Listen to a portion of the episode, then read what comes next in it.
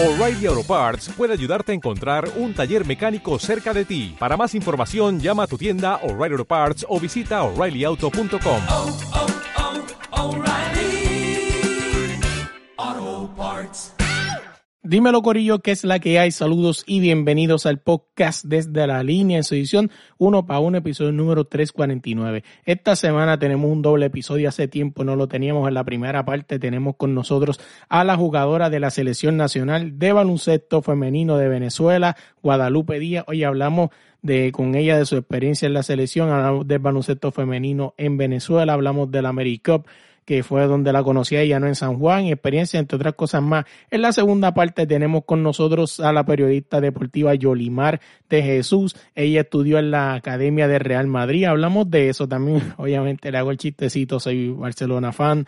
Hablamos de su experiencia en la Academia de Real Madrid, de sus experiencias cubriendo el deporte en Puerto Rico, entre otras cosas más. Oye, búscanos en cualquier plataforma de podcast, como desde la línea podcast en Instagram, como desde la línea podcast. Dale play. Bienvenidos al podcast Desde la Línea. Dímelo, Corillo, que es la que hay. Saludos y bienvenidos al podcast desde la línea. En edición 1 para 1 esta semana tenemos con nosotros a la jugadora de Venezuela, Guadalupe Díaz. ¿Cómo estás? Hola, encantada y bueno, muy emocionada y eh, agradecida por estar en esta, en esta pequeña entrevista por este espacio tan chiquito. Oye, Guadalupe, siempre me encanta arrancar los podcasts con esta pregunta que abre el debate de todo. ¿Y quién es Guadalupe Díaz? ¿Qué me puedes contar de ti? Claro. Bueno, Guadalupe Díaz es una persona súper soñadora, trabajadora, eh, leales a mis principios, a mis valores que me han criado mis padres. Me considero una persona, aparte de soñadora, feliz, eh, rodeada de gente extraordinaria como, es lo, como lo es mi familia eh, y contenta y feliz de la vida por, por todas las, las, cosas que me ha dado Dios y la vida y las oportunidades que me han dado. Y también soy una persona muy trabajadora, me gusta trabajar muy duro por, por lo que quiero, por lograr mis objetivos, mis metas, mis sueños. Me considero una persona agradecida, feliz y sobre todo, por sobre todas las cosas, eh, leales a mis principios, a mis valores y agradecida con la vida. Me parece interesante, ¿no? Porque siempre recalcan, ¿no? Esos, esos principios, esos valores nos podemos remontar un momentito hacia allá, ¿no? Y me imagino que entonces fueron cosas que cuando la recalca significa que han sido las cosas que te han funcionado para llegar hasta donde estás hoy día. Claro no me ha funcionado, sobre todo el de, el de la constancia, el de la disciplina y el del trabajo, el del trabajo duro. Creo que a mi corta edad y a pesar de todas las cosas que me han pasado en el camino con respecto al baloncesto, eh, he logrado muchas cosas bonitas, otras cosas no han sido buenas, pero me han dado el impulso y el aprendizaje para, para seguir logrando y seguir aprendiendo cada día, que es la idea, ¿no? Mejorar cada día, aprender cada día, no tanto del básquet, sino de la vida, profesional, sentimentalmente, psicológicamente y bueno, en todos los aspectos de la vida. Sobre todo siendo buen hijo, buen, buena familia, un buen amigo y sobre todo buena persona y una persona íntegra. Vamos a remontarnos, vámonos en, en, en un viaje, ¿no? Vamos para atrás, vamos a empezar como diría el gringo del The Beginning, al principio. Habla un poquito okay. de ese clic con el baloncesto? ¿Qué fue eso que viste? Quizás viste aquí en televisión, tenías algún familiar, algún tío, o simplemente cómo nació el amor por el baloncesto. Bueno, la verdad yo tengo 22 años, comencé en el baloncesto a los 10 años de edad. Fue todo más que todo como un hobby, ¿no? Un hobby me llamó la atención que salió un anuncio por ahí de un periódico o algo así que había un tipo campamento, acá le llamamos nacionales, que se enfrentan de todos los, los estados del, del país a representar cada una como su provincia, su estado, no sé cómo, cómo lo llaman ustedes. Eh, bueno, entonces, anteriormente ya he practicado otros deportes, he practicado gimnasia, balonmano, este, bueno, me gustaban muchas cosas, pero nunca me, me visualicé en el baloncesto hasta ese momento que mi tía Marisol que ella jugaba en el, fue, fue y participó en baloncesto profesional acá en Venezuela con Dioses de Yaracuy, que es donde yo pertenezco. Yo soy aquí un, de un pequeño pueblo llamado Yaracuy, eh, del estado de, del país Venezuela. Y bueno, entonces cuando salió ese anuncio, voy corriendo y bueno, vamos a los días al, al campamento. En ese momento no quedo porque comencé de una vez y no, era tipo campamento así. Bueno, y comencé con mi escuelita, comencé con la escuela acá de, de, de baloncesto al principio, como te, re, como te reitero, lo vi como un hobby, más no como, nunca lo visualicé en ese momento como otra cosa. Simplemente era una niña que buscaba distraerse y divertirse, hasta que a medida que fue pasando el tiempo le fui agarrando amor a lo que hacía. Me gustaba el baloncesto, vi que me estaba funcionando y estaba haciendo las cosas bien. Y mis entrenadores me lo decían, pues que estaba aprendiendo muy rápido, que, que iba muy bien, hasta que llega un momento que hacen una preselección hacia, ahí íbamos a representar el estado de acá Yaracuy, eh, hicimos hicieron unos estadales y representé aquí a, la escuela donde soy, y mm, fuimos, quedamos campeonas, quedamos como cuatro meses entrenando, cinco o seis meses, y ahí participamos por primera vez en el nacional, y bueno, nos fue súper bien, a pesar de que quedamos de cuarta en ese momento, a pesar de que estábamos comenzando a jugar baloncesto. Y a raíz de ahí me comenzó a llamar la atención y me, y me apasioné por lo que hacía. Ya ahí comencé a viajar, acá mismo en Venezuela, comencé a viajar, comencé a jugar todo el año y era demasiado motivante ver todo eso y ya comenzó a 12, 13 años y viajar y viajar y viajar, obviamente, y ver resultados también, porque cuando ves resultados que te va bien, te entusiasma y te motiva más eso. Y a partir de ahí me agarré amor a esto y desde ese entonces, bueno, hago esto, lo amo y súper apasionada por lo que hago, de verdad que sí. Y ya a los 14 años, rumbo a los 15, por primera vez pude participar en un suramericano de sub-15 y pude representar a mi país por primera vez hasta, hasta, hasta, hasta ahorita, pues de las cosas que me está comentando, que hice una anotación aquí para hablar de eso, ¿qué tan importante? Porque no eres la primera deportista que escucho decir esto, y es que en sus bases, ¿no? Tiene la gimnasia. O sea, ¿qué tan importante esto fue para ti? Quizás te ayudó en, en las destrezas tuyas, porque no es la primera deportista que escucho que la gimnasia es parte de su base. No, la verdad es que la gimnasia me gustaba muchísimo. Lo que pasa es que lo dejé de practicar porque se me hacía muy complicado en ese momento por las clases.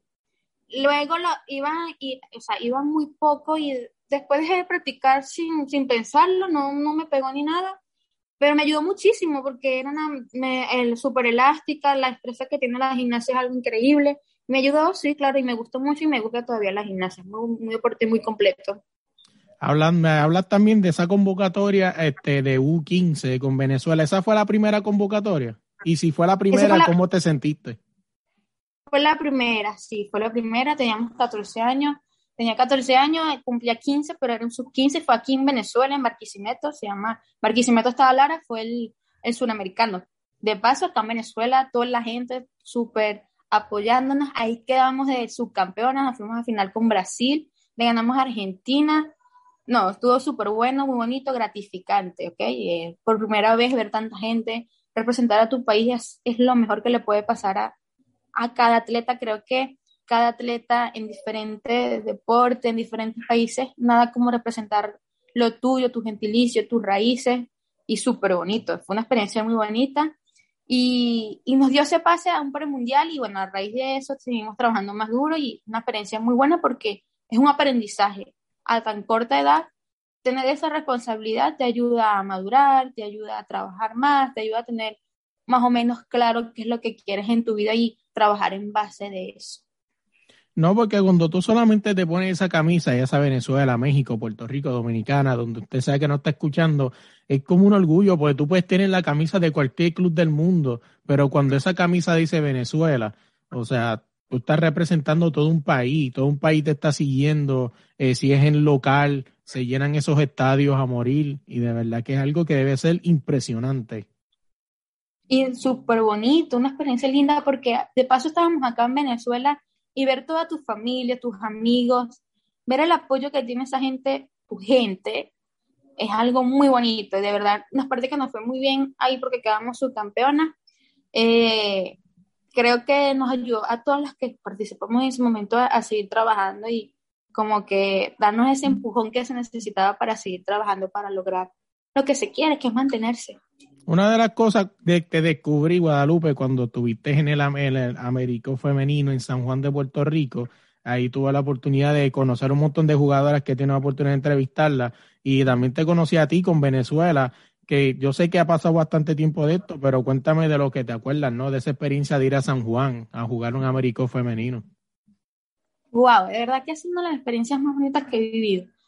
Aparte es una gran experiencia, como digo, porque Ahí solamente juegan las mejores, jugadoras profesionales, jugadoras que se dedican a eso, y estar a la talla de ellas o, o jugar o estar compartiendo cancha con ellas es algo, wow, gratificante. Y trabajé para eso, estuvimos concentrados nosotros entrenando dos meses y algo, y eso era la, el, el objetivo, era eso, ¿no? Por lo menos principalmente yo hacer el equipo, gustar al staff, compartir con mis compañeras, compartir con compañeras extraordinarias en la cancha como con Waleska, Génesis, Daniela Wale, Ivane que no estuvo como, no pudo participar, pero Yosimar, que te llenan, que te ayudan a salir adelante, que te ayudan a aprender cada día y de verdad es una experiencia muy bonita aparte de que considero que el momento, el momento que me daba la oportunidad el coach, eh, le hacía el trabajo o, o, o, hacía mi trabajo, pues que era descansar en mi compañera, hacerlo bien mientras ella llegaba. Y a pesar de que ser la primera vez, que no tener mucha experiencia tampoco yo a nivel profesional, pude dar buenos resultados, pude colaborar un poco, ayudar a mi equipo y bueno, contenta de estar y compartir con ellas como siempre. Vamos a hablar un poquito de, de, del deporte en Venezuela para la gente no es, este, ¿verdad? Como dice, no es sorpresa, ¿no? Y sabe lo que está pasando en el país. Eh, que, que cómo está este, este conflicto político que lleva años teniendo Venezuela, cómo ha afectado el deporte, por lo menos el baloncesto, ¿no? Femenino, que es donde tú eres. Bueno, ahorita estamos un poco mejor porque nos han tomado más en cuenta, un poco más, eh, han trabajado un poco más en pro al, al bienestar del baloncesto femenino pero años anteriores, o sea, ha estado mejor que años anteriores y creo que los resultados se han, se han visto, pues por lo menos en la AmeriCup, eh, ahorita vino después de tanto tiempo, más de cuatro años, tuvimos otra vez Liga Venezolana Profesional de Baloncesto, muy buena, la primera temporada fue en el año pasado, finales de noviembre, diciembre, muy buena Superliga se llama, y ahora otra vez en mayo, abril, mayo viene otra vez la otra liga, entonces creo que es el comienzo de que se vuelva a tomar en cuenta el baloncesto acá en Venezuela. ¿Qué tú crees que le hace falta al, al baloncesto femenino, no? En este caso, para llegar al próximo nivel.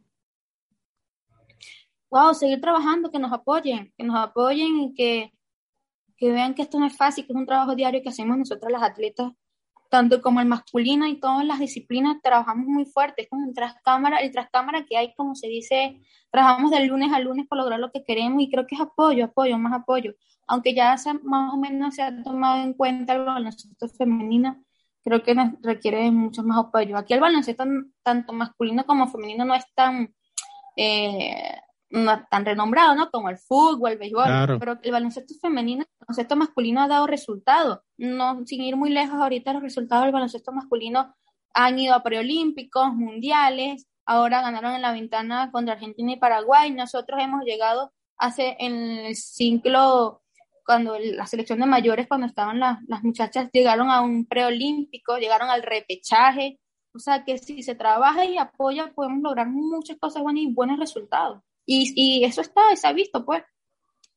No, y tú misma lo dices, o sea, en el baloncesto femenino se ve la diferencia, en el masculino más, campeones suramericanos, este, están al tope, o sea, ya jugar con Venezuela no es decir, ah, jugar con Venezuela, no, jugar con Venezuela, estamos hablando de que hay que jugar con Venezuela. Y me acuerdo que en la, en la, en la ventana anterior tuve la oportunidad de preguntarle al coach de Venezuela y hacerle varias preguntas y hablar, ¿no?, del énfasis que está teniendo con esta selección y de verdad que sí. O sea, Venezuela ya no es ese equipo que tú decías, igual con Venezuela, eh, vamos a relajarnos. No, si tú te duermes los tres segundos, Venezuela te pasa por encima y no te das cuenta cuánto pasó. Y así es, y así están trabajando este nuevo, eh, como este nuevo trabajo que están comenzando la, la Federación de Baloncesto es eso, que el baloncesto femenino tenga el mismo renombre, que tenga el mismo eh, que tenga el mismo apoyo, que nos involucren, que nos tomen en cuenta. Y bueno, eso es lo que se quiere, están trabajando para eso, esperemos se concrete todo como tiene que ser. Y para, para no ir sin ir muy lejos, la Superliga Venezolana es uno de esos, es el empujón que se necesitaba, es el comienzo que necesitaba el baloncesto femenino. Y creo que se está logrando, ahí vamos, creo que vamos como se tiene que ir, esperemos se den los resultados que queremos. Trabajando fuertemente, claro, por supuesto, aparte las jugadoras, federación, eh, coach, todo lo que tenga que ver en medios de comunicación, que nos tomen en cuenta como tiene que ser y ahí vamos, pues entonces creo que, que, que es el comienzo de muchas cosas buenas para acá, para el baloncesto femenino y alegre, por supuesto, por eso. Oye, Guadalupe, si la gente quiere estar al día, ¿no? Y seguirte en las redes sociales, ¿cómo te buscamos en todas las redes sociales? Bueno, en Instagram soy Guadalupe Díaz 07 y en Facebook Guadalupe Díaz. Eh, es lo que tengo ahí por ahora y bueno, por ahí me pueden seguir. Ahora estoy un poquito perdida, pero muy pronto subiré videos de lo que estoy haciendo con mis entrenamientos, con mis videos, con quién jugaré ahorita en la Superliga, porque viene acá la Superliga venezolana otra vez en mayo, eh, junio, por ahí es la fecha. Entonces estoy libre en este momento, entonces estoy buscando, estoy esperando y estoy con las ofertas de acá de Venezuela, entonces pendientes entonces con lo que con, con quien vaya a jugar este año acá en Venezuela. Proyecto futuro, ¿qué me puedes contar? Yo sé que quizás hablar de proyecto futuro ahora mismo, cuando estamos grabando esto, es bien difícil, ¿no? Estamos todavía a dos años y medio de una pandemia mundial. Mañana mismo puede cambiar todo, tampoco sin hablar, ¿no? Sí. Pues, aunque no estamos tan cerca, pero indirectamente nos afecta lo que sucede ahora mismo en la guerra con Ucrania y Rusia, o sea que no sabemos qué mañana pueda pasar. O sea, ¿qué proyecto tienes en la Todo mente puede por ahí? pasar acá en Venezuela. en Venezuela y alrededor del mundo. está- dicho que todo puede pasar en abrir y cerrar de ojos. Así es. Proyecto de futuro, bueno, por ahora estoy trabajando muy duro en mí, par- aparte de un profesional, de ser profesional, como se dice, con todos los hierros en baloncesto, trabajando duro para jugar afuera, para, para tener una, una buena trayectoria y comenzar esa trayectoria bonita en el baloncesto. Eh, bueno, mis estudios los comenzaré también y también tengo varios emprendimientos, espero pronto se me den también y bueno, que esperamos que este 2022 venga con todo, aunque comenzó un poquito con las guerras, la pandemia igual, pero pronto todo esto acabará y estoy segura que hay muchas cosas buenas para todos. Yo sé que falta mucho para esto, y esta es la última pregunta y te dejo ir, pero cuando Guadalupe enganche esos tenis, ¿cómo quieres ser recordada? Como alguien que a pesar de todas las adversidades, nunca se rindió. No, quiero ser recordada como alguien que trabajó muy duro para lograr lo que, lo que quiso. La más gratificante que voy a tener cuando, cuando, cuando, cuando sea recordada, que fui feliz, que fui alguien que trabajó duro por lograr lo que quiso, que los resultados dieron y todo eso fue el premio, que tengo el premio de verdad a, a todo lo que pude y lo que he ido trabajando en esto, en el baloncesto, y que y recalcarle o que, eh, a las personas que las cosas no van a llegar fáciles, que las cosas son duras, que hay momentos que no vamos a caer, que nos vamos a caer y a caer y a caer, que van a haber obstáculos, pero que a pesar de todo, de todo eso, nunca nos rendimos, que insistimos, que insistimos, que insistimos. Entonces eso que tiene que ser, que tengamos que insistir, que luchamos por nuestros sueños, por nuestros objetivos. Pase lo que pase en el mundo, digan lo que digan las personas, así que sigamos trabajando y que no nos importe que digan los demás, que nos enfoquemos en nosotros, en nuestro alrededor, en nuestra familia, en darle bienestar a nuestra familia y que seamos felices, que es lo más importante, porque acá vivimos a vivir, a ser felices y a disfrutar de esto, de lo que hacemos y que, por supuesto, amemos lo que hagamos. Y mientras amemos lo que hagamos, creo que lo demás será un poco más fácil. No, así mismo, y ahora sí, este, nosotros busquen cualquier plataforma de podcast como es de la línea podcast y en Instagram como es de la línea podcast. También si quieres seguir a Guadalupe, acá en, los en los comentarios, en la caja de comentarios, vamos a dejar los links y las redes sociales donde la pueden seguir para que estén al día de lo que pase este, en la Liga Venezolana y también con Guadalupe. Oye, Guadalupe, gracias de verdad por la oportunidad. Hemos estado tratando de, de estar cuadrando esto hace tiempo, pero bueno, como siempre he dicho, si no se puede hoy, va a ser mañana, y si no se puede mañana, quizás en uno, dos, tres, cuatro años, pero cuando, cuando es, es Pero se va a cuando es. lograr. Así, el tiempo de Dios es perfecto y las cosas se dan cuando tienen que darse. Así es. Ah, bueno, agradecida contigo por, la, por esto, por la entrevista, por tomarme en cuenta, que a pesar de tantas cosas que de- nunca se había dado la oportunidad de tener esta entrevista hasta que por fin se logró, insistimos, ¿viste? Insistimos, insistimos hasta que lo logramos. Y bueno, agradecida por tomarme en cuenta. esta semana tenemos con nosotros una puertorriqueña que se fue a estudiar a Madrid y estuvo en una de las universidades más brutales ¿no? del mundo. Está hablando de la universidad de, eh, bueno, ¿soy fanático o soy realista? Vamos a ser fanáticos, el segundo mejor equipo del mundo. mentira, mentira, de uno de los grandes equipos de Europa eh, que más champion tiene, Real Madrid. Eh, de verdad que ella es nada más y nada menos que Yolimar de Jesús. ¿Cómo estás?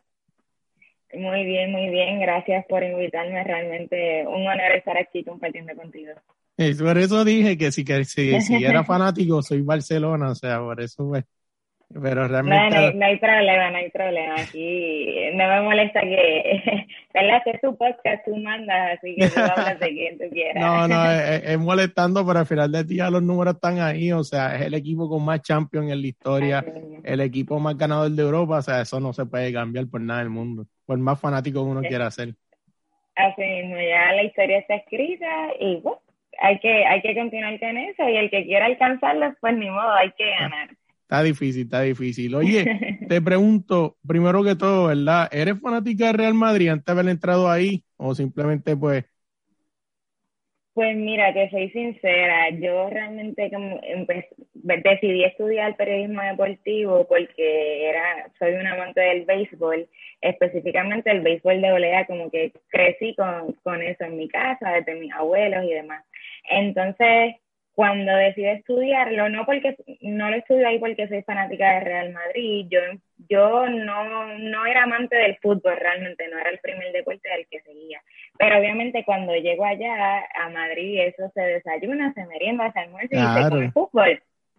Y entonces las clases siempre iban ligadas a lo que era el fútbol y evidentemente estoy en la escuela de Real Madrid, pues a los partidos del Madrid y demás, ya sea femenino, el Castilla, baloncesto. Y pues ahí fue que empezó un poquito ese amor realmente por el Real Madrid. Y ahora el equipo que sigo pues es el Real Madrid. Pero empezó básicamente allí. me parece interesante porque haces un punto bien interesante que quiero entrar ahí un momento y es que obviamente estamos hablando de la experiencia de la universidad todo eso un poquito más al frente, pero estamos este, hablando de tus comienzos. Eres bien fanática de especialmente el béisbol AA. O sea, para la gente que no sabe, el béisbol béisbol AA es esta pues, Liga Profesional de Puerto Rico, ¿no? Creo que es la Roberto Clemente, ¿verdad? Siempre me La equivoco. profesional es la Roberto Clemente. No, esa es la profesional. La profesional. Esa es la liga superior. Ujú. La AA es la de antes de, de esa. O sea, la. Liga AA básicamente es una liga en Puerto Rico antes de la profesional, que básicamente es una liga que es bien pasional, me explico. Es una liga donde a ver, este, muchas de estas, en muchas de estas ligas están muchos de estos equipos que quizá a lo mejor por quizás presupuesto no llega al béisbol profesional grande, pero yo he visto fotos y videos que eso se llena hasta más no poder. Así mismo, pues mira, eh, el comienzo realmente de esa pasión por el béisbol doble A eh, comienza con mi abuelo paterno, que él fue administrador del parque de pelota de Yabucoa, que lamentablemente con María, pues Se fue. se, se, se fue y ahora mismo está en proceso de demolición. Entonces, pues yo soy de Yabucoa, los azucareros de Yabucoa, y es, yo voy a decir, me voy a eh, atrever a decirlo, es la mejor fanática de Puerto Rico, y no lo digo yo, lo dicen mucha gente y expertos en, en el tema. Entonces, pues de ahí comienzo a, ir a los parques desde bien pequeña. Mi, mi papá no, nos lleva y mi mamá también, y íbamos todos en familia, entonces de ahí crece esa cultura. Y pues todavía es el de hoy, a mis 24 años, pues sigo yendo a los partidos, lo sigo en las redes sociales, uno se hace hasta amiga de, de, de los mismos jugadores porque ya te conocen, y de la fanaticada, porque somos siempre los mismos los que estamos presentes. Y ahora mismo pues no tenemos parque en Yabucoa, pero seguimos como quiera pa- patrocinando el deporte allá en, en Humacao, que es el parque donde estamos ahora. Me parece interesante que me dice eso de que, de que está a punto de demolición y es algo que es triste, ¿no? Porque estoy casi seguro que aunque sí, Humacao es un pueblo, para la gente que no escucha fuera de Puerto Rico, Humacao es un pueblo cercano a Yabucoa, Humacao, Yabucoa, Cagua, son pueblos este, que están cerca, pero nunca va a ser lo mismo. O sea, nunca va a ser no, lo mismo. no. Realmente la gente, bueno, María fue en el 2017, so desde ese momento no tenemos parque. La demolición empezó hace como dos semanas justamente y se espera que esté construido para el 2024. Y todo el mundo está en, en esa espera de que por favor ya se, se, ¿verdad? se formalice todo para volver a nuestro parque, porque aunque sí la gente sigue yendo, pero jamás es lo mismo, la, la emoción, ese sentimiento de, pues, de estar en tu casa, no es lo mismo. Pero como quiera se, se disfruta y ahora mismo el equipo, tenemos un tremendo equipo que está con un récord de 8 y 1 justamente y, y pues estamos activos. Oye, habla, eh, me hablas de que cuál fue, eh, cuál fue ese, empezó ese amor, ¿no? Por el deporte del béisbol y todo eso. Pero habla un poquito de ese clic con el periodismo. ¿Qué fue eso que viste, que tú dijiste, quiero hacer esto? Pues mira, ya más o menos como en cuarto, quinto grado, la maestra me dijo que, que si me atrevía a hacer una oratoria, que obviamente es exponer, hablar de un tema por tres a cinco minutos y yo no sabía absolutamente nada. Y ahí entra mi mamá y me ayuda. Ella me escribía las oratorias y yo me las aprendía y al frente de un público pues empezaba a hablar por ahí del tema. Y no tenía vergüenza en hacerlo, al contrario, pues me gustaba. Y estuve varios grados haciéndolo hasta que llegué a high school. Entonces yo siempre quise ser maestra. No sé si eso es una cultura aquí en Puerto Rico de, de, de las niñas. Normalmente queremos ser maestras. Y luego cuando llegué como a intermedia dije, ay no, yo creo que yo no tengo tanta paciencia para bregar con estudiantes de, de, ese, de a mi edad, ¿verdad? Que está como en octavo noveno grado. Después, como me gustaban las matemáticas, dije, voy a estudiar contabilidad. Y hablé con una persona que ella me dice, ay, Yoli, yo no te veo como encerrada en una oficina, bregando con números, tú tienes que estar con la gente. Y ahí con ese, ese interés por la oratoria y pues buscando también referencias, pues yo dije, ¿por qué no estudio periodismo? Yo vuelvo y repito, yo soy de Yabucoa, eso no lo ofrece en UPR Macao, que es la universidad más cerca que me queda. Y dije, pero nada, vamos a zumbarnos a Río Piedra y solicité, me aceptaron y pues me encantó, realmente me encanta el periodismo, me encanta la redacción, pero también estudié comunicación audiovisual porque me gusta la fotografía, así que pues ahí hice ese, esa doble concentración y pues luego pues me decidí especializarme en deporte. No, es algo súper interesante. Yo por lo menos pues tengo este podcast y todo esto y esto yo lo he hecho todo. Pues básicamente, como dice uno, fue el scratch. O sea, yo no tengo ningunos estudios de periodismo. Yo digo, quisiera algún día estudiarlo. Ahora mismo estoy en la fase de empezar a descubrir lo que es la fotografía. Después, cuando terminemos de grabar, te enseño la cámara que me compré.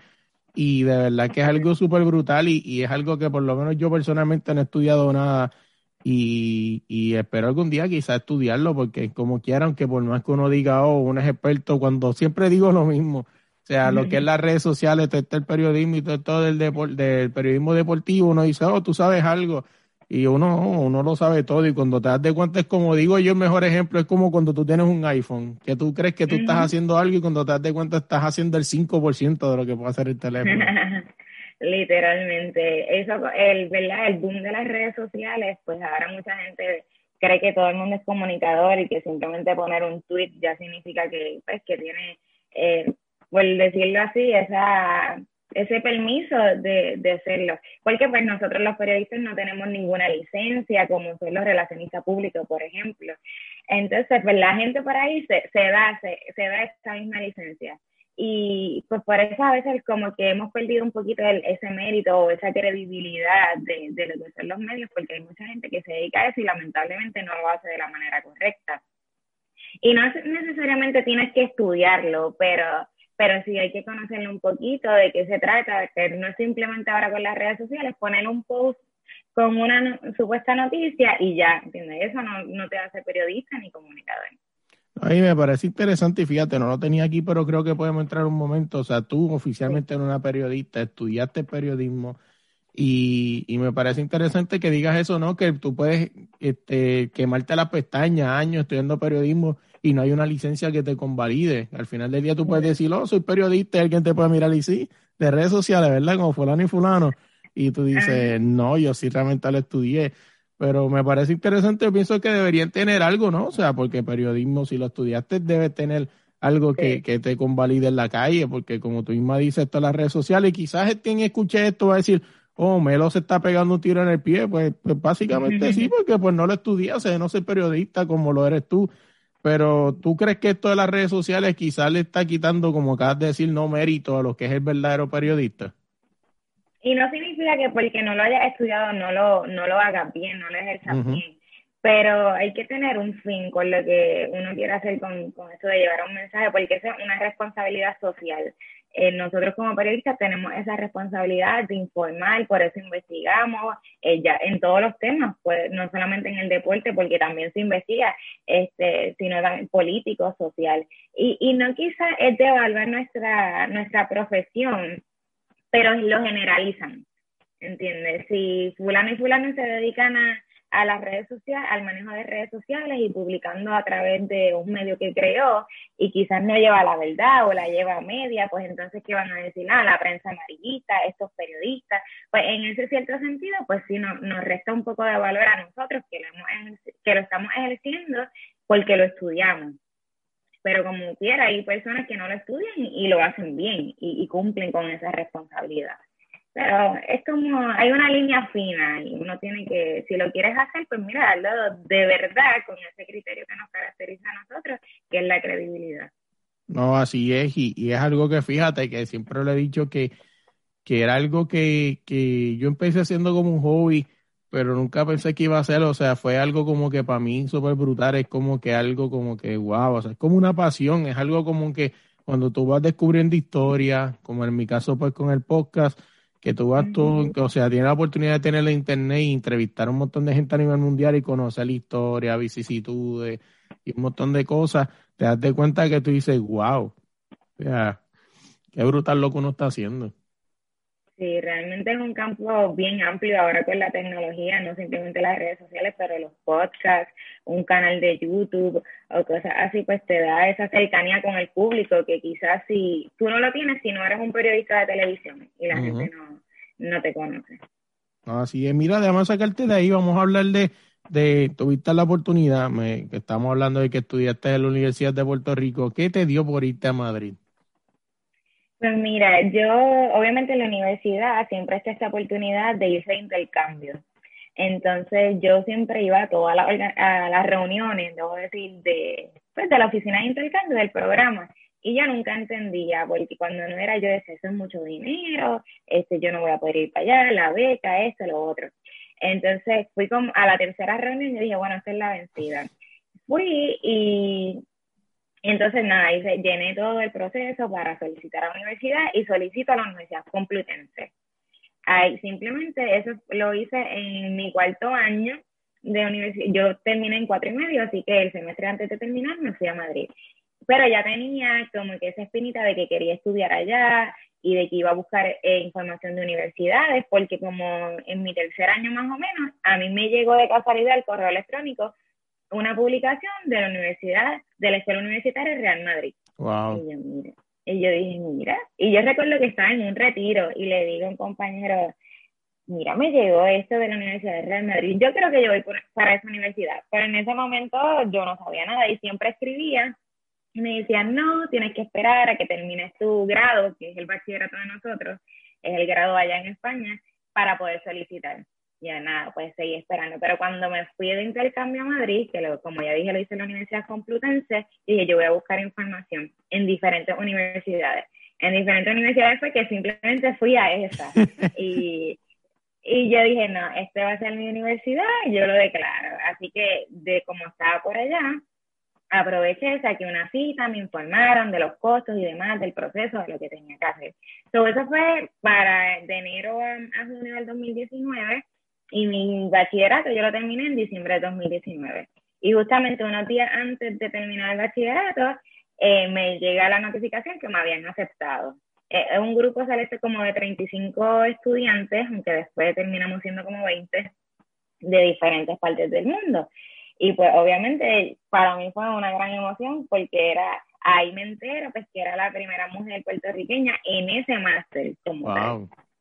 En ese máster. Ya habían eh, dos compañeros varones que habían estudiado ese máster, eh, obviamente en esa escuela, y conmigo estudió otro compañero, Daniel Deza, que es puertorriqueño. Entonces, pues ya somos cuatro puertorriqueños en ese máster, porque obviamente la escuela tiene diferentes másteres, el mío era de comunicación y periodismo deportivo, hay otros de derecho, de marketing y demás. Y sí, habían estudiado otros puertorriqueños y de hecho mujeres, pero en ese máster pues fui la primera.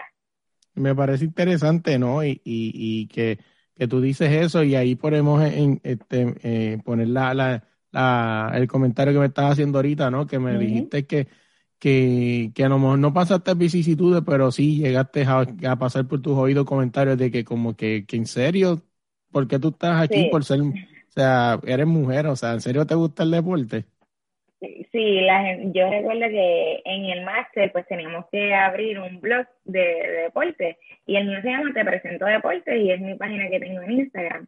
Y entonces eh, yo para el 8 de marzo del año pasado hice como, como si fuera como una campaña donde busqué mujeres que se dedicaban al deporte y, y que me hablaban de esa experiencia. Y, y yo comentaba también que pues que quizás no tenía un problema per se al momento de, de, ¿verdad? de decidir estudiar esto, pero cuando les, le comentaba a la gente, eh, específicamente hombres, me decían como que de verdad vas a estudiar eso y te gusta el deporte, pero ¿y qué deporte te gusta? Pero entonces obviamente rápido vinculan que si tú eres deportista, pues yo sí hubo un tiempo que lo jugaba todo, como uno dice, porque estaba en la escuela y, y yo me metía en todo.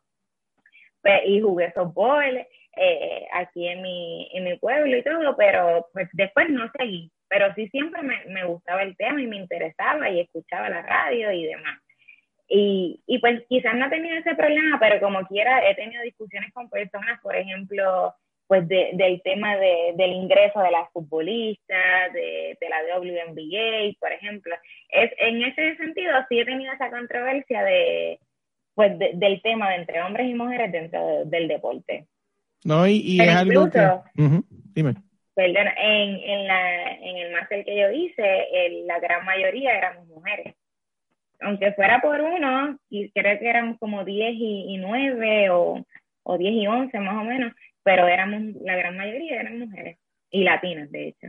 Que interesante por demás. Y lo que te iba a decir es que ahora mismo, cuando estamos grabando esto, aunque saque más al frente, ahora mismo está en las redes sociales, porque hace poco se jugó el clásico femenil en Champions League de mujeres y me- la, el Camp Nou lo llenaron con noventa y pico de mil, casi noventa y dos mil. este, 91.553 eh, fueron los presentes en, en el Camp Nou, ¿verdad? Que, que es de la Champions y aunque le llaman el clásico porque el clásico pues viene de, de, de Real Madrid masculino y el Barça femenino, eh, perdón, masculino, y pero realmente rompió récord más allá del Mundial femenino y, y obviamente la gente dice que no vende, pero hay que interesarse por, por el deporte femenino para Claro. que realmente vean que hay que apostar por él y que sí, que está creciendo, no, eso no es una novedad. No, y lo que, lo que quería decir es que mucha gente, este, como que mucha gente sí celebrando, inclusive creo que yo lo, sí, creo no, lo puse en la página de, de, de- de la línea, pero que lo que me parece interesante es que estos últimos comentarios, estos últimos días, es como que, como que minimizándolo, no, no, porque básicamente hoy, cuando estaba grabando, volví a jugar en Barcelona, eh, juego no- normal de la liga y creo que llenaron Ujú. como cuatro mil pacientes. Y dicen, mira, tanto que celebraron los novi- 91 mil y mira hay cuatro mil y digo, gente, no es lo mismo, o sea, un Barcelona, Real Madrid lo va a llenar siempre. O sea, y Claro. mucha gente dice, no, porque pusieron las taquillas baratas y porque le dieron mucha publicidad, es que eso es, exactamente, o sea, Es no importa, ellos trabajaron para eso. Exactamente, y obviamente no es lo mismo eh, jugar en otro campo que jugar en el Camp Nou, que eso también otra influencia, la gente se cree que, pues que, que hoy no se llenó, pues ya de nada vale lo que pasó eh, la semana pasada, pero no, porque ellos están jugando en el Joan Cruz, y entonces cuando juegan en el Camp Nou la sensación es diferente, Claro. obviamente van a llegar otras personas, caben más personas, que también es otro comentario que se hizo al respecto es pues que por lo menos el Real Madrid no le ha dado la oportunidad a jugar en, en el Bernabéu a las mujeres y eso es otra cosa que, que se debería impulsar y también tomar ejemplo lo que hizo el Barça en ese sentido.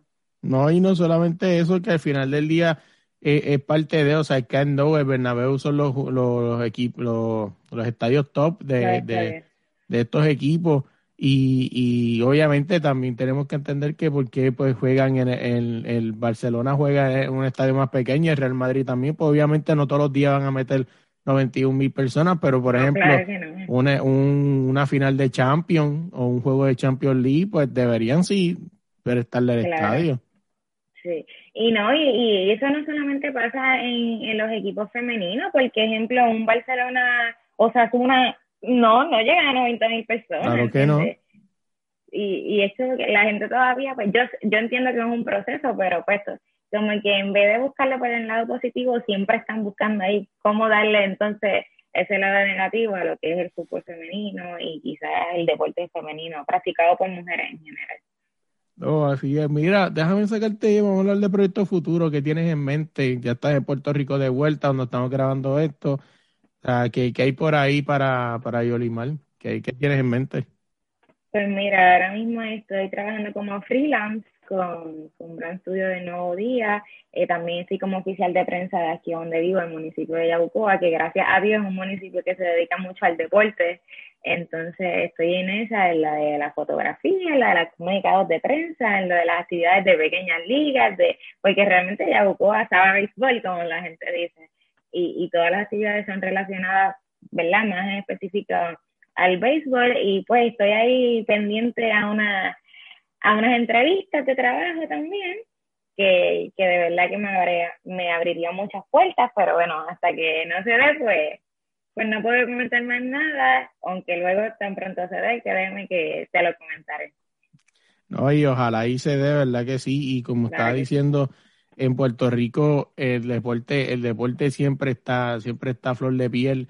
Y es algo interesante, ¿no? Por eso es cuando te, cuando no me acuerdo cómo fue que te empecé a seguir, no sé si me salió en sugerencias o algo así, y yo, mira qué interesante, una muchacha está, este, estudiando de Real Madrid, o sea, fotoperiodismo, periodismo deportivo, y es algo súper interesante porque es que, no, o sea, tú eres el futuro, o sea, todos los muchachos que están empezando como tú son el futuro, son quizás esas personas que mañana, quizás 10, 15 años vamos a ver siendo anclas de televisión o quizás esté reportando desde algún sitio. Y es algo interesante verlos como, como el proceso, ¿no? De cómo empezar, porque básicamente así como se empieza, ¿no? Cogiendo calle. Así es, hay, hay que lanzarse y realmente cuando yo estudié periodismo deportivo, pues yo me veía en un canal de televisión. A mí siempre me han gustado pues las cámaras y yo me veía al frente de una cámara hablando de deporte y, ¿verdad? Lo que está pasando. Pero cuando estudié me di cuenta que era bien amplio el campo, que, que yo me podía dedicar a, a, ser la oficial de prensa de un equipo, este, de cualquier deporte, como, no sé, como ser la narradora, pues, eh, pues son temas que, que, que tocamos en el máster y que yo jamás me imaginé hacerlo. Por ejemplo, narrar un partido, yo eso por mi cabeza no pasaba, porque obviamente yo veía béisbol y yo me lo imaginaba porque lo escuchaba en las radios y yo y mentalmente yo voy a un juego y yo me pongo como a narrarlo. Pero de fútbol yo decía jamás, porque obviamente yo no conozco tan, no conocía tanto el deporte, entonces decía, ¿cómo yo voy a manejarlo y fue una de mis clases favoritas porque es cuando rompes obviamente con, con lo que tú crees que, que, no puedes lograr. Y realmente es mucho, es, mu es mucha la diversidad y lo variable que, que es el campo. Y es lo que tú dices, eh, mucha gente, como así como en el periodismo, también pasa en la música, todo el mundo quiere ser el que está en front, pero si superas que a veces los que están fuera de cámara a veces son hasta mucho más importantes que esa persona que está ahí al frente definitivamente eso no, ¿verdad? Ese producto, porque al final un producto eh, no se daría si no están esas personas atrás. También tuvimos muchas clases así de, de producción y a veces nos tocaba hacer programas de televisión y estábamos divididos en, en dos grupos. Y entonces éramos muchos quizás los que queríamos estar frente a cámara, los que pero éramos pocos los que quizás manejaban el, lo más técnico y, y siempre bendita, había una compañera que, que la aprecio un montón, Valeria Danción, que es mexicana. Ella era la que se dedicaba a hacer casi toda la producción de, de ¿verdad? Del programa que teníamos que hacer, que quizás era para una nota de una clase o algo, pero que, que bien cuesta arriba ese trabajo de producción, de organización, de dirección. Eh, a veces más difícil, porque es como yo digo, quizás cualquiera puede, no cualquiera en teoría, pero pues alguien, si tú le dices, mira, tienes que decir esto, alguien se puede parar y decirlo, pero manejar lo que está atrás, no todo el mundo puede hacerlo. Así es que esa muchacha, esa muchacha, ya todo el mudo sabe que ya va a ser este productora neta, ahí no hay brain. Ay, ella está trabajando realmente ahora no sé la cadena, parece que en Estados Unidos, eh, en, en, ¿verdad? En, en ese campo y pero yo digo, tú para mí eres la dura en, en este sentido. Y que y también lo bueno del máster fue conocer a, ¿verdad? Que, que no tiene un poco que ver con el tema de deportes, pero fue conocer a, a tantas personas súper brillantes que también se querían destacar como tú, como uno, y, y que éramos de diferentes países y cómo podíamos complementarnos. Obviamente siempre los latinos pues tenemos ese sazón y, y esa cosa distinta. Y, y pues entonces éramos mexicanos, éramos ecuatorianos, chilenas, eh, colombianos, venezolanos, eh, teníamos compañeros asiáticos, eran una, una muchacha china y un muchacho chino. Y, y españoles también, y esa mezcla de las culturas también es otra cosa de las que uno se lleva de esa experiencia. No, y, y es lo que tú dices, y al final del día muchas de estas personas van a volver a sus países y van a ser relevantes en lo que quieran ser y, y es algo que tú dices, wow, eh, es algo que imagino que, que para ustedes les, les volará la cabeza, como decimos acá nosotros en Puerto Rico, pero me imagino que esa es una de las de las filosofías de Real Madrid, ¿no? O sea, inclusive el mismo, el mismo Barcelona, que es parte del equipo que yo sigo, este, lo dice a sí mismo, y muchas veces lo dicen, no, a lo mejor quizás nunca llegues a ser este parte del fútbol, del club elite del Barcelona o del Real Madrid, pero vamos a hacer de ti una mejor persona para que sea una persona buena en el futuro. Claro, ellos hablan muchos de esos valores, ¿verdad? Que, que tiene el club y es lo que transmiten en, en el máster y también nosotros tuvimos la oportunidad de hacer las prácticas directamente con el club. Aunque fue en tiempos de pandemia que era bien difícil poder, ¿verdad? Obviamente es un deporte de élite, un equipo de élite que, que no están tan accesibles que tenían que estar siempre todos en un mismo lugar, que el mismo crew era el que tenía que viajar con ellos y así, pues nosotros no pudimos tener esa oportunidad de ir directamente a un juego de, pues, de la liga y directamente con el Real Madrid, pero sí pudimos ir con el, con el baloncesto este, de la ACB, ¿verdad? Con el Real Madrid, con el femenino y con el Castillo, y como quiera esa experiencia, pues no la tiene todo el mundo y nosotros al estar con el club, pues se nos hacía un poquito más accesible. Aunque después cuando yo regresé a Puerto Rico, pues los demás compañeros que todavía estaban tuvieron la oportunidad así de, de ir a, a, un partido. De, pero ya de esta temporada, obviamente. Claro. Yo regresé en algo, yo regresé y ya la temporada ahí justamente empezó, así que no tuve esa oportunidad. Pero como quiera, tener la oportunidad de colaborar con ellos, pues tú elegías en qué área, ¿verdad? De acuerdo a las necesidades de ellos, tú podías hacer la práctica. Y yo lo hice con Real Madrid Televisión. Y entonces, porque obviamente esa era mi ideal era estar frente a cámara y eso, pero allí todo, obviamente hay una presentadora, hay dos o tres periodistas, pero el periodista escribe, el periodista es el que habla, el que crea el video, era como un paquete completo. Y pues también pude colaborar ahí con ellos y esas oportunidades realmente pues las valoro mucho y es lo que me han hecho hoy día pues crecer y ser lo que soy en el campo. No, y ahora cuando, cuando tú pongas en ese, en ese, eh, ¿cómo se llama? En ese perfil no profesional, Real Madrid, este universidad, es algo que van, a, van a abrir las puertas, porque como todo, o sea, estás, estás estudiando en la universidad del mejor equipo de Europa. O sea, eso no todo el mundo uh -huh. lo puede llegar a hacer. Sí, y, y realmente, ¿cómo te digo? Aquí quizás ahora que está el fútbol creciendo y eso, pero cuando más allá del perfil profesional, porque aunque no crea, sí se ha hecho cuesta arriba esa búsqueda de empleo, pero pues es por la precariedad que, que estamos viviendo, claro. no, no, necesariamente por el perfil que uno tenga. Y, pero comentarle a la gente, no, yo estoy en Real Madrid, ¿qué qué? Y empiezan a preguntarte cómo te fue, y te gusta, y te gusta. Y obviamente la pregunta clásica es, ¿y eres del Madrid? Y, y yo creo que, y le explico lo mismo que, que te expliqué a ti al comenzar el podcast. Pero sí, es gratificante y pues no todo el mundo tiene esa oportunidad, además de que pues es un gas, es una inversión también. Obviamente ayudas económicas allá como tal son muy pocas en ese sentido pero con, y gracias a la ayuda de mis papás fue que yo pude pues, poder culminar el máster. Pero como quiera, si tú lo comparas con la educación en Estados Unidos o en Puerto Rico, es sumamente económica, sumamente económica. Y además por el tiempo, por ejemplo, aquí un máster tú no lo haces en un año, allá, eh, aquí son dos mínimos, pues allá ya en diez meses había terminado. Claro que no es lo mismo, que son menos créditos y algo que es algo más, más práctico, pero como quiera, vale la pena realmente y es lo que le aconsejo a todo el mundo. Digo, vivir una experiencia en Madrid eh, es otra cosa. Para mí, yo digo que es mi segunda casa porque me acostumbré súper rápido a, a estar allá. Como te comentaba de la transportación, que es súper todo muy accesible. No sé, yo vivía un minuto del supermercado, que podía ir caminando, no, no tuve que estar guiando y pues todas esas cosas influyen en que esa experiencia sea tan tan gratificante y tan grande que, que le digo a todo el mundo que lo haga, que lo haga.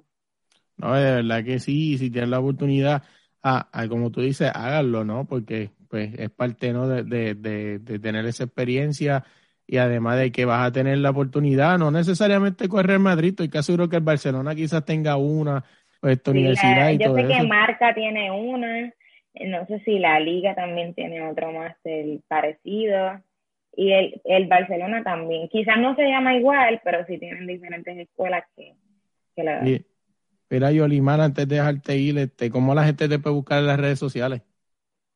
Pues en mis redes sociales es la personal Yolimarte Jesús 1, en, eso es en Twitter y en Instagram y también en Facebook.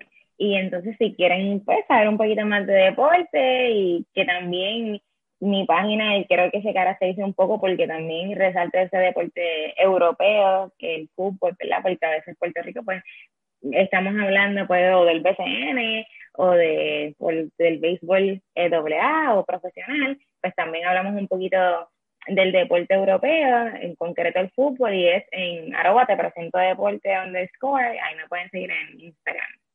No, como quiera en las notas van a estar las redes sociales para que la sigan. Oye, nosotros busquen cualquier plataforma de podcast como el de la línea podcast en Instagram como el de la línea podcast. Oye, Yorimar, te doy las gracias por la oportunidad. Hace tiempo teníamos pendiente esta, esta entrevista.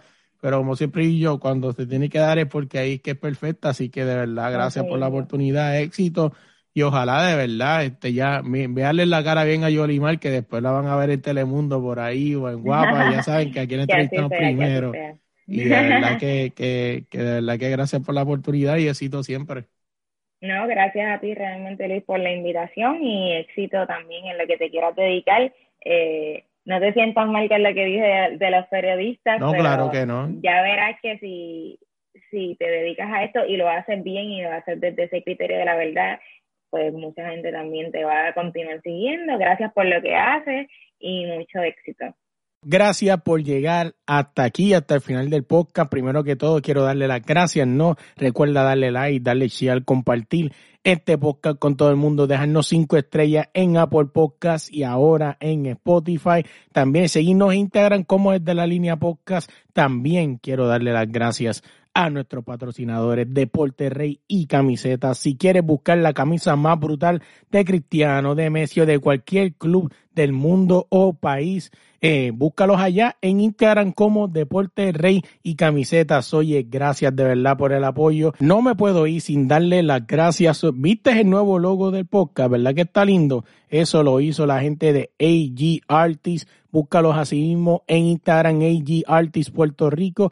También les recuerdo que si nos quieren apoyar nos pueden buscar en patreon.com slash de la línea podcast. Allá van a tener mercancía exclusiva de nosotros, van a ver algunos de estos podcasts en video. También podrán ver los podcasts adelantados, escuchar los podcasts adelantados. También vamos a tener un par de cosas por allá que solamente van a entrar en Patreon. Así que búscanos con patreon.com slash desde la línea podcast. Y por último y no menos importante, lo dejamos con la canción del final, Mi historia entre tus dedos, con Débora Brun. Búscala en cualquier plataforma de música como Débora Brun y en Instagram como Debbie Brun.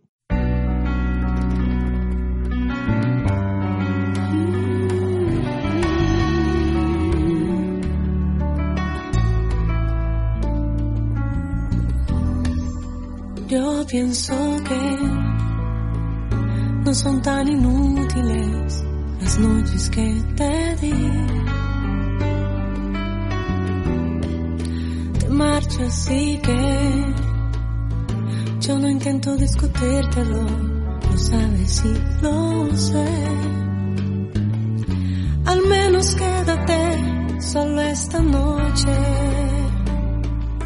Prometo no tocarte, estoy segura.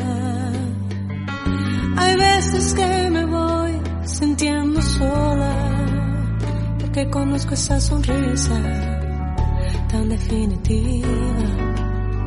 Tu sonrisa que a mí misma me abrió tu paraíso. Se dice que con cada mujer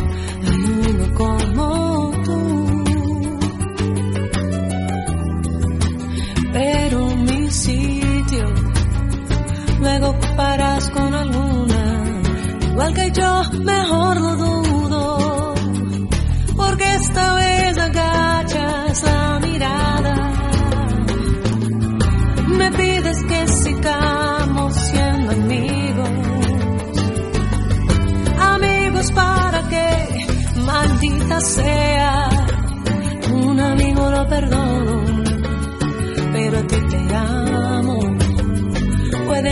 Banales mis instintos naturales. Y hay una cosa que yo no te he dicho aún? Que mis problemas, sabes que se llaman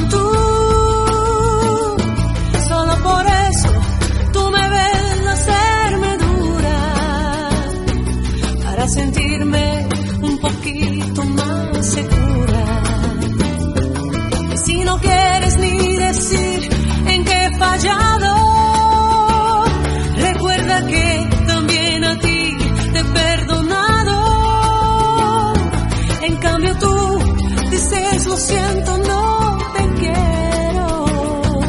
Y te me vas con esa historia entre tus dedos. ¿Y qué vas a hacer? Busca una excusa y luego marchate.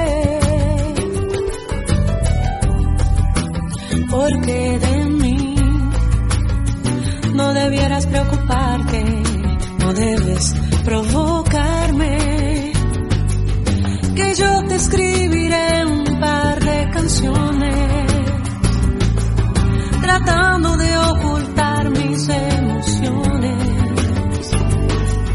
pensando pero poco en las palabras, te hablaré de la sonrisa tan definitiva, tu sonrisa que a mí misma me abrió tu paraíso.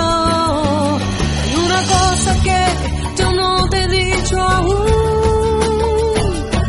que mis problemas sabes que se llaman tú.